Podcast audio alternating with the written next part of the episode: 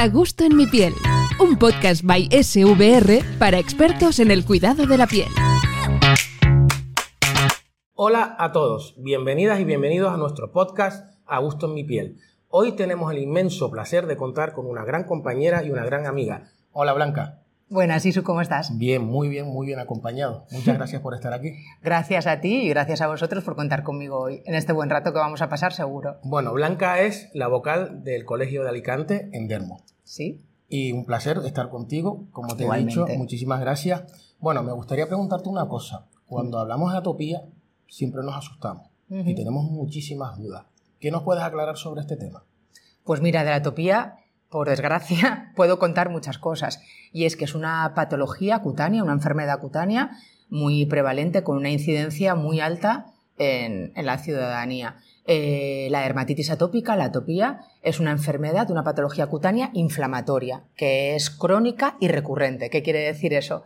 Pues bueno, que perdura mucho en el tiempo y que cursa con eh, periodos de brote en los que hay una exacerbación de la sintomatología de la enfermedad, de los síntomas, y fases de mantenimiento en las que la piel está muchísimo más calmada. ¿Qué pasa en esos periodos de brote? Pues hay una lesión muy típica que yo creo que todos tenemos en la cabeza, que es el eczema atópico. Son zonas delimitadas de la piel suelen ser grandes, por desgracia, eh, que cursan con deshidratación, con una alteración de la barrera cutánea. Esa sequedad, esa deshidratación da lugar a una sensación de picor, de quemazón. El paciente que la padece se rasca, ahí empieza un círculo vicioso que con el rascado se produce más inflamación, muchas veces con ese rascado se producen escoriaciones, heridas que muchas veces se sobreinfectan, con lo cual realmente las complicaciones pueden ser numerosas y muy graves. Y es una patología que yo creo que todos los compañeros farmacéuticos debemos estar súper bien formados eh, porque tenemos mucho por hacer en el mostrador de la oficina de farmacia, con nuestro conocimiento, con nuestro consejo, porque, como te digo, la prevalencia cada día es más alta y recibimos muchísimas consultas. Entonces debemos dar nuestro mejor consejo porque yo creo que tenemos mucho por hacer y por mejorar en la calidad de vida de estos pacientes, que muchísimas veces se ve mermada y su... Eh, y, disminuye no solo desde, el tipo ah, físico, la calidad de vida desde el punto de vista físico, sino también emocional, con lo cual realmente tenemos mucho por aportar y mucho por hacer por el paciente, una vez más por suerte. Nos estabas hablando de picor, de quemazón, ¿existe dolor? Existe, por supuesto, muchísimas veces dolor, porque esa inflamación y ese picor muchísimas veces desencadena en un dolor, en una molestia eh, muy, muy grande, por supuesto pero la sintomatología principal es, esa, ese picor y esa necesidad de rascado constante. Lo que pasa es que esas lesiones muchas veces pues al final duelen, porque como te digo se producen heridas y escoriaciones que al final duelen, pero la sintomatología principal es de picor y el consecuente rascado por la inflamación de la lesión de eczema tópico. Y nosotros como profesionales de la salud, cuando nos vienen con tanta duda los pacientes, y sobre todo cuando tienen los niños con la piel atópica, existen adultos también, ¿Cómo les podemos ayudar? Es decir, existe evidentemente una rutina. Existe la crema facial, existe también el jabón, a nivel corporal hay muchas cosas. ¿Y cómo nosotros desde la farmacia podemos ayudarles con los productos que podemos tener? Pues mira, podemos ayudarles muchísimo, muchísimo. Y es lo que yo digo siempre en todas las patologías cuando hablamos de todo tipo de pacientes. Lo primero es que el farmacéutico conozca la enfermedad y la casuística de la persona que tiene enfrente. Eh, en este caso estamos hablando de dermatitis atópica, de pacientes atópicos, que debemos tener en cuenta. La prevalencia, como te he dicho, es muy grande. En España creo que es de un 6 a un 15%. Y en los últimos 30 años se han triplicado los casos de dermatitis atópica, sobre todo en países desarrollados, por malos hábitos de higiene, por el esposoma que nos rodea. Entonces, desde la farmacia tenemos muchísimo por hacer. Lo primero debemos conocer la enfermedad muy bien ¿Para qué? Para transmitir a ese paciente qué enfermedad tiene, qué es lo que le pasa, para explicarle bien, con unas palabras sencillas, qué es lo que está pasando en su piel y a qué se debe, a una alteración del sistema inmunitario, a una alteración de la función barrera, a una alteración de la microbiota cutánea, todas esas cosas las tenemos que saber. Entonces, explicado una vez qué le sucede, también hay que explicarle, pues eso, si es una dermatitis, hay dermatitis, atópicas moderadas, leves, severas. Entonces, si son moderadas o severas, puede ser que tenga un tratamiento prescrito por el médico, un tratamiento farmacológico. Hay que explicarle bien las expectativas de ese tratamiento, saber qué le va a pasar, qué no le va a pasar, que no va a mejorar en dos días, que puede tener unos efectos secundarios, que no puede abandonar el tratamiento farmacológico. Y lo más importante, lo más importante, aparte de esa educación sanitaria, de mejorar la adherencia al tratamiento, lo más importante es la actuación dermofarmacéutica. O sea, esos consejos que nosotros le vamos a dar del cuidado de la piel. Es súper importante, pasa muchísimas veces en la farmacia y eso tú lo sabes, que una mami viene a comprar una formulación emoliente, hidratante para el nene y la higiene eh, no la trata, no te dice nada. Cuando tú le preguntas, ¿cómo estás eh, higienizando, lavando al bebé? Bueno, con un gel que compro no sé dónde, de esos cero cero. Entonces, eh, no, por favor, la higiene es casi tan importante como el tratamiento. Entonces, nuestros tres pilares básicos donde podemos hacer mucho es una correcta higiene, ¿vale? Una hidratación y una emoliencia constante y la fotoprotección, que parece que realmente el sol sea amigo de muchas enfermedades cutáneas, del acné, de la psoriasis, de la dermatitis atópica, pero no lo es un falso amigo, es un false friend de las enfermedades cutáneas. Eh, cada una por lo suyo, ¿no? Pero en este caso se produce un aumento de los radicales libres, un estrés oxidativo y realmente fastidia mucho el sol la piel, con lo cual el otro pilar básico es la fotoprotección y debemos eh, conocer activos, conocer productos y conocer realmente cómo aplicarlos, qué productos de higiene se deben aplicar, eh, cómo aplicarlos, qué ingredientes activos tienen que tener. Entonces realmente todo eso que se lo transmitamos al paciente o al familiar que viene es muy importante porque lo que es la, la prevención Hace unos años hubiésemos hablado de esto y nadie se lo hubiese creído. La dermatitis atópica se puede prevenir. Hemos dicho que es una enfermedad multifactorial, hay muchos factores que influyen, pero tiene un componente genético hereditario bastante importante. Eh, se dice que si uno de los progenitores padece dermatitis atópica, un bebé tiene un 50% de probabilidades de sufrir dermatitis atópica, pero es que si los dos los padres padecen dermatitis atópica, ese bebé tiene el 80% de probabilidades de padecer dermatitis atópica. Un 60% de los casos de dermatitis atópica de un paciente atópico debutan antes de cumplir un año y un 90% debutan antes de cumplir seis años, ¿vale? En el 70% de los casos en la adolescencia ha desaparecido, pero todas esas pieles quedan como sensibles, hiperreactivas, que son todas las pieles que vemos que gritan, que se manifiestan hoy en día. Y lo que te quería decir, que yo me voy por los cerros no, de No, no, la verdad que estamos aprendiendo muchas cosas. Bueno, es que realmente es así, es muy sencillo y es así, debemos eh, conocerlo porque es una de las enfermedades, como te digo, más prevalente, no es una, una enfermedad rara, ni un caso muy puntual. Tenemos en el mostrador, del, en el día a día de la farmacia, muchísimas, muchísimas consultas en ese sentido, tú lo sabes.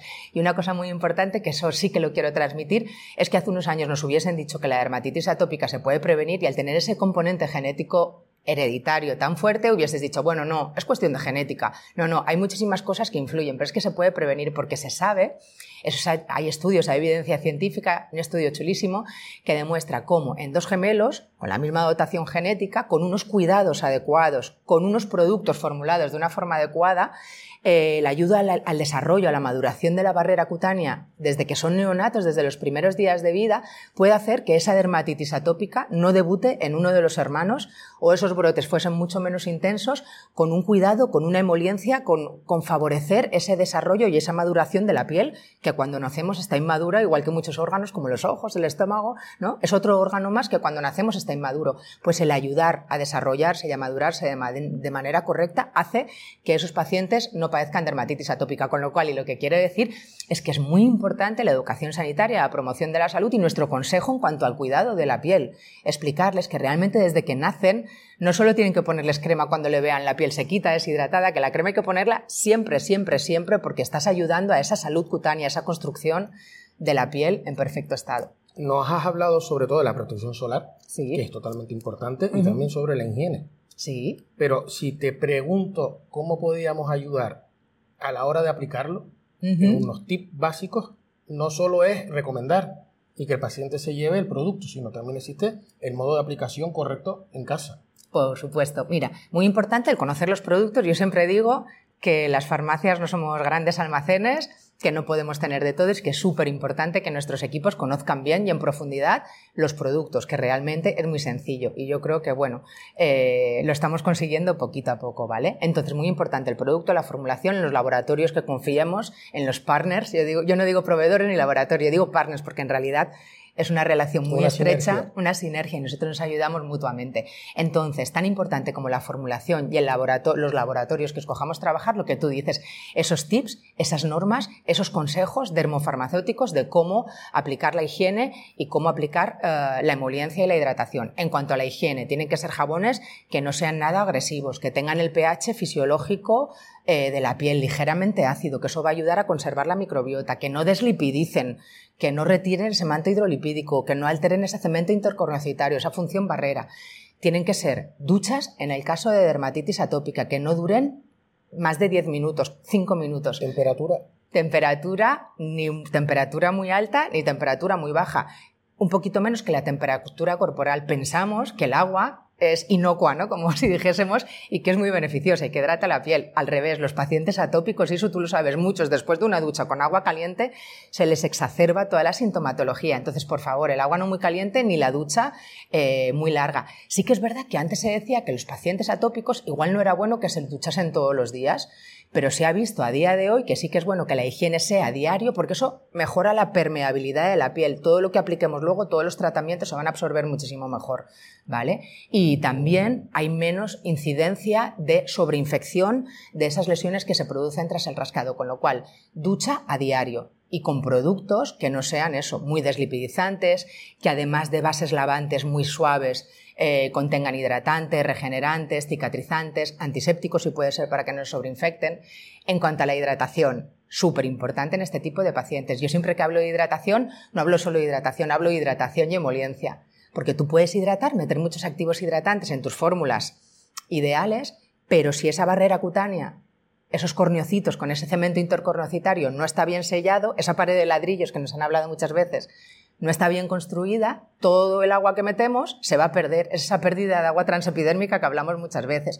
Entonces necesitamos hidratar y sellar. ¿Y cómo se consigue eso? Pues con unos productos eh, adecuados, eh, formulados adecuadamente y también con un modo de aplicación con esos tips.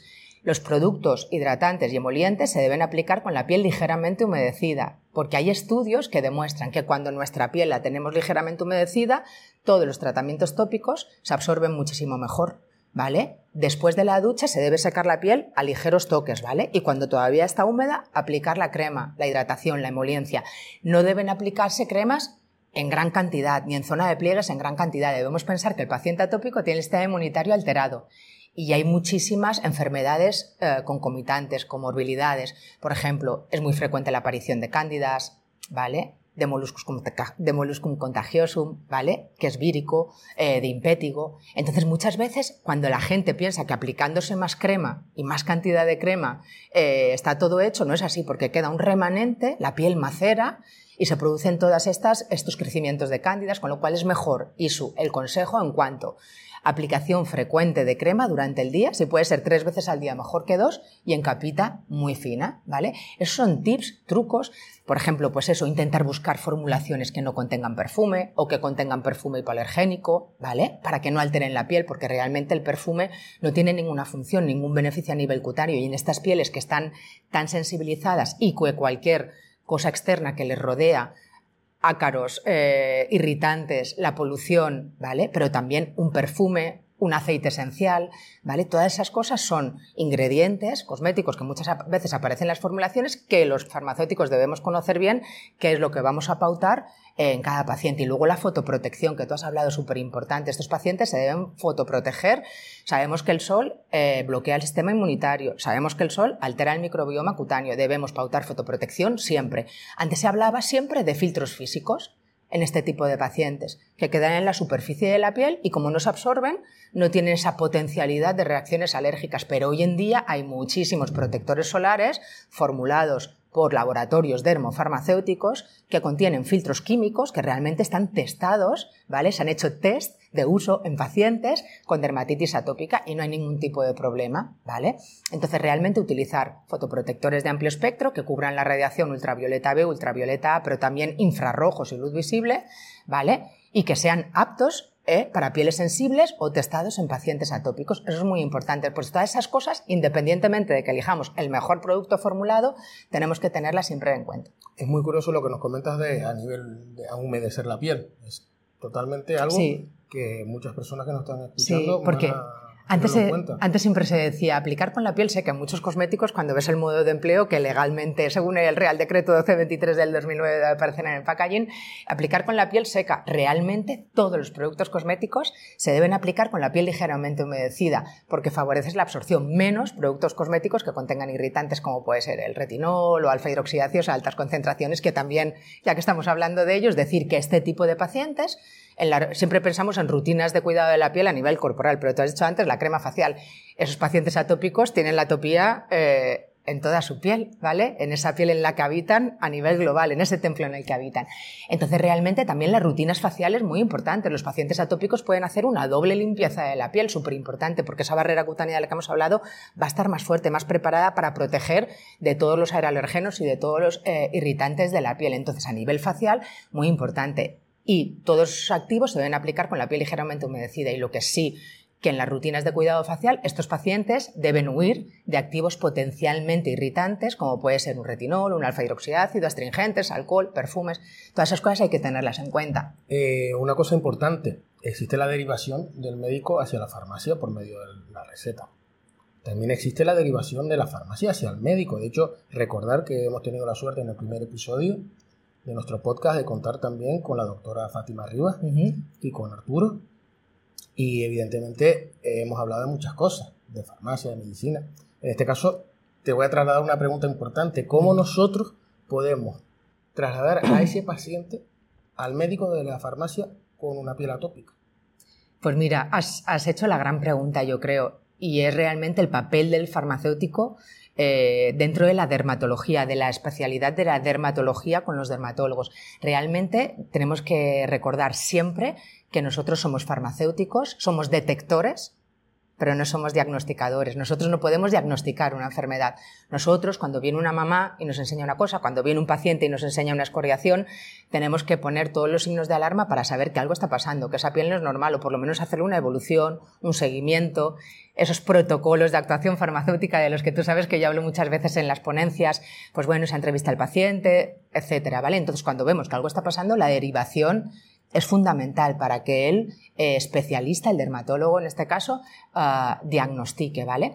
Y en el caso de que el paciente esté diagnosticado, también tenemos que tener súper claros los criterios de derivación al médico, ¿vale? Pacientes inmunodeprimidos, embarazadas, lactantes, eh, tratamientos que no funcionan y que nos viene el paciente cuando hemos revisado que hay un buen cumplimiento, que hay una buena adherencia efectos adversos del tratamiento, cuando hay una zona de la piel muy afectada, cuando se afectan, por ejemplo, la zona de los párpados y sus afecta muchísimas veces. Son zonas muy sensibles. Estos pacientes muchas veces la medicación, la aplicación de corticoides en esa zona, pues tiene efectos adversos, ¿vale? Esas zonas eh, hay que tenerlas muy en cuenta. O, por ejemplo, eh, enfermedades concomitantes, como hemos dicho antes, molluscum contagiosum, impétigo, cándidas, o, por ejemplo, si se da un brote de varicela o un brote de acné en ese paciente, hay que derivar siempre. Hay una cosa súper chula, y no te la quiero dejar de contar, que es hay un estudio, y soy mucho de estudios científicos. Uh... Lo sé, me consta, me consta. Entonces, hay un estudio muy chulo de SEFAC, la Sociedad Española de Farmacia Comunitaria. Ellos hacen muchos estudios de oficina de farmacia y el papel y el valor del farmacéutico comunitario en diferentes especialidades. Ahora estamos hablando de piel y de dermo, ¿no? Pues hay un estudio muy chulo que se llama Estudio DAFAC. Y os invito a todos a que lo leáis y yo os lo mando a todos porque lo he mandado a muchísima gente. Es un estudio de indicación farmacéutica en dermatitis atópica. Quiere decir, ¿qué tiene el farmacéutico por hacer frente a dermatitis atópica. Y lo importante ahí, que es lo que tú quieres decir, se consensuaron unos criterios de derivación con dermatólogos, en concreto con los dermatólogos del Hospital del Mar de Barcelona y entre farmacéuticos y dermatólogos consensuaron unos criterios de derivación. Pues con una formación adecuada y esos criterios de derivación, el 70% de las consultas sobre dermatitis, que llevaba, de dermatitis atópica que llegaban a la farmacia no necesitaron derivación al especialista. Con la indicación y el consejo farmacéutico realmente se solventaron y la evolución fue, fue buenísima, con lo cual imaginaros cuánto tenemos por hacer. ¿Vale? Entonces realmente es muy importante saber cuándo debemos derivar y tener muy claros esos criterios de derivación al especialista y no olvidar que nosotros no podemos diagnosticar, solo detectar que algo está pasando. Bueno, antes de estar yo en tu piel y hacerte varias preguntas a Blanca en su piel, me gustaría saber una cosa y una diferencia importante. hemos hablado del niño. Sí. Los, los papis y los, las mami.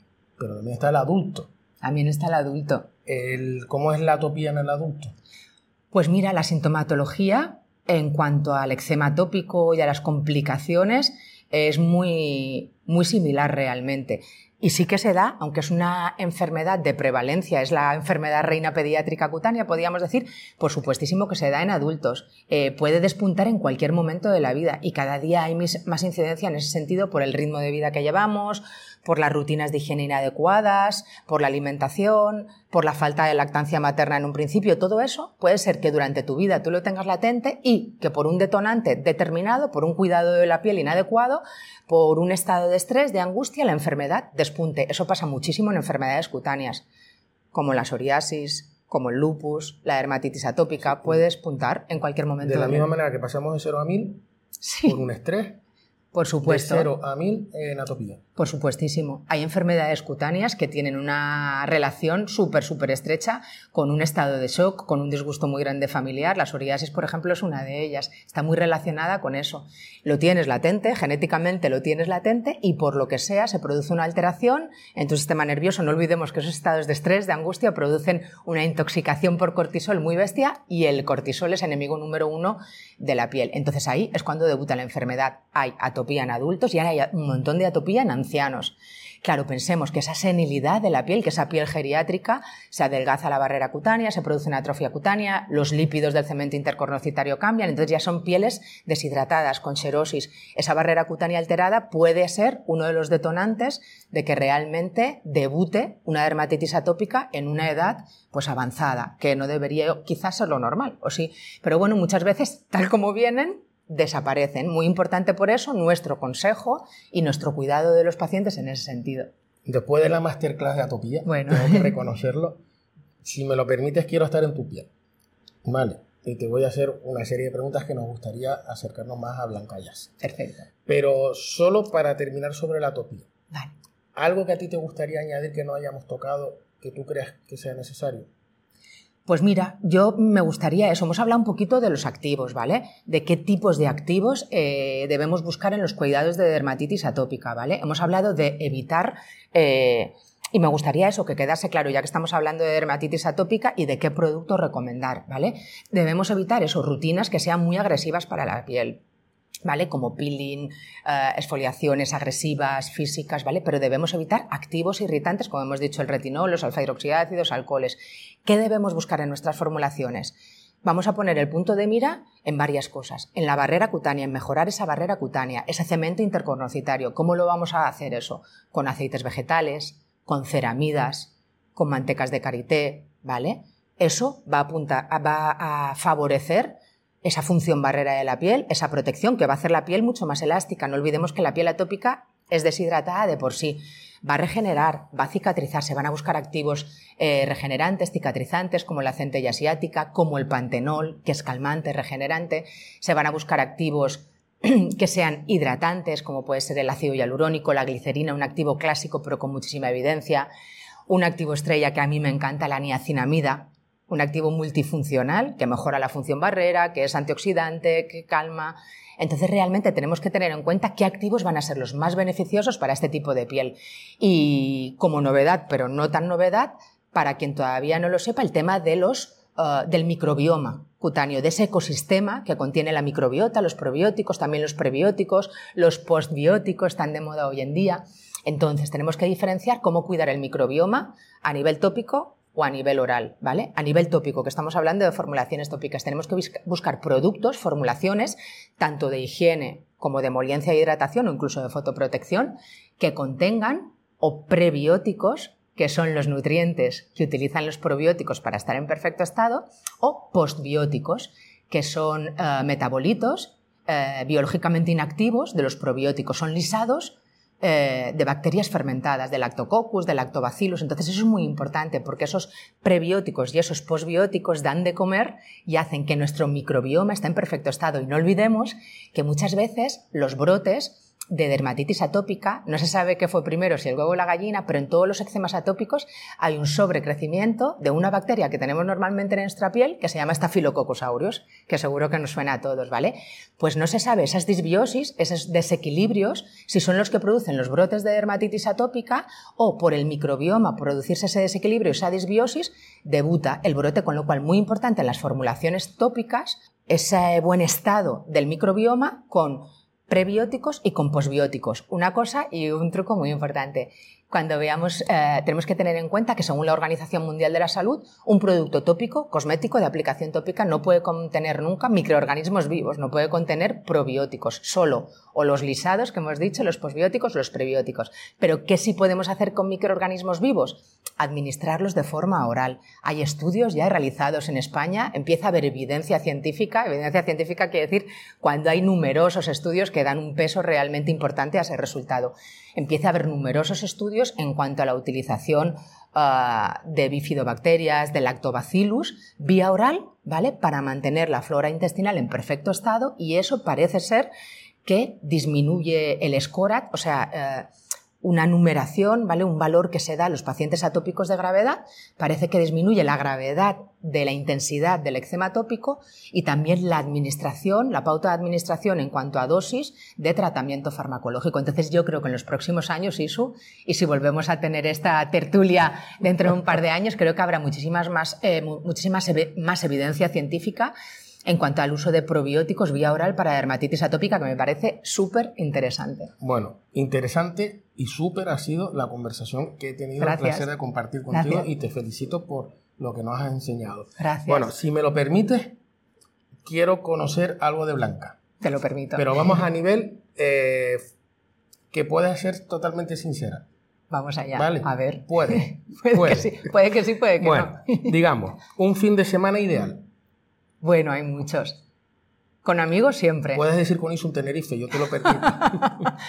con amigos siempre. Y en cuanto al emplazamiento, pues mira, mi, eh, mis sitios ideales en los que siempre pienso cuando me quiero relajar, por ejemplo, muchas veces antes de las ponencias pienso eh, en sitios ideales donde me gustaría estar. Mis sitios ideales son, por una parte, eh, el esquiar, la montaña, pero esquiando. Yo no soy ni de trekking ni de tal, soy de esquiar.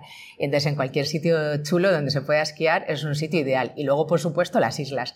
Tengo debilidad por Islas Baleares, por Formentera y por Menorca, son mis preferidas, y también por Andalucía, por Cádiz, por Tarifa. Esos son mis fines de semana ideales. Aunque bueno, una buena ciudad como Barcelona y unas buenas tiendas, tampoco le hago ningún feo. ¿eh? Bueno, voy a aprovechar, ya que has hecho, voy a hacer inciso hablando de las Islas Baleares, que vamos a tener la suerte en el próximo episodio de contar con Tomás Muret. Es verdad, una gran suerte, por, por supuesto. supuesto. una red social preferida. Bueno, Instagram sí o sí. Yo ya me ha pillado lo de las redes sociales, no muy mayor, pero bueno, eh, no tengo TikTok, sí que tengo Twitter, tengo Facebook, pero realmente la que más me enamora y creo que realmente en farmacia y sobre todo en dermofarmacia estamos haciendo un gran papel los farmacéuticos eh, es Instagram. Realmente el paciente, el cliente, el consumidor, como lo queramos llamar, cada día está más empoderado, sabe más de dermo y creo que es bueno pues grandes, a grandes compañeros farmacéuticos que tenemos, entre ellos eh, Tomás, que está haciendo que la dermofarmacia cobre un papel muy importante y que la ciudadanía, la población nos consulte no solo cuando hay un problema cutáneo o una patología, sino también eso para prevenir, para construir una piel de calidad. La salud de la piel es parte de la salud, como estamos viendo, eh, de todo nuestro organismo. Entonces, realmente creo que Instagram está haciendo un, papel muy importante en ese sentido y, por supuestísimo, es mi red preferida. Eh, si nos recomendaras un libro que te has leído en un pispás.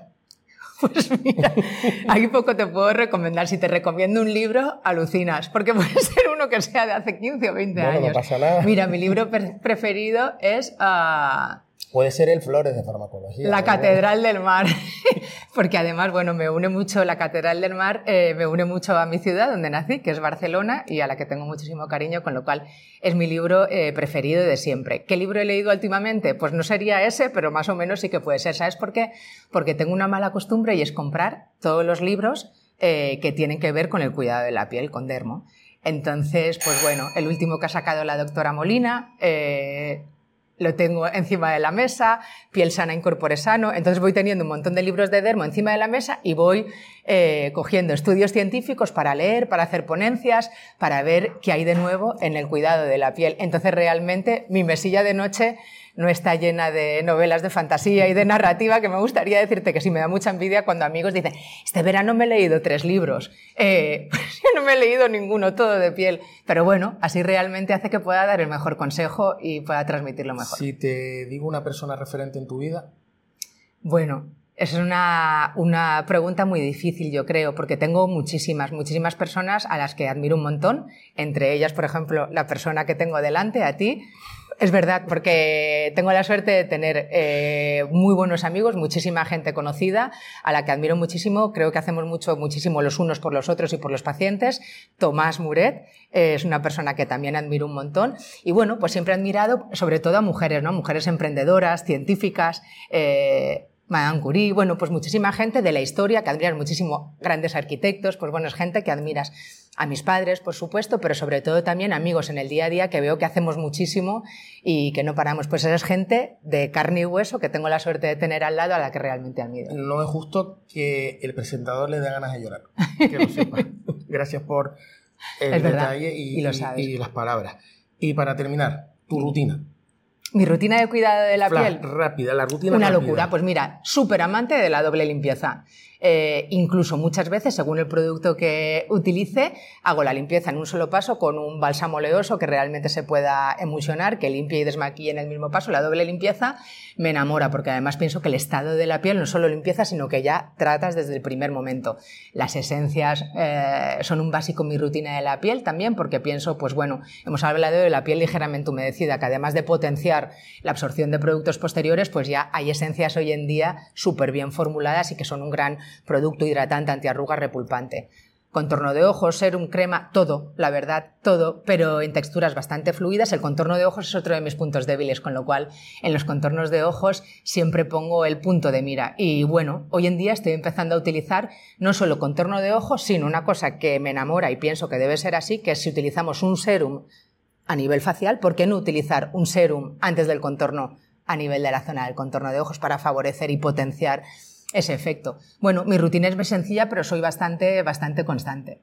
Bueno, como tú dirías, amiga, muchas gracias. Gracias a ti, siempre. por compartir este rato con nosotros. Y nosotros, con todo el cariño del mundo, emplazamos a todos los oyentes y a todas las personas que nos ven a nuestro próximo programa. Muchas gracias. Gracias, gracias A ti. Suscríbete a nuestro podcast en iVoox, Spotify, Apple Podcast y YouTube.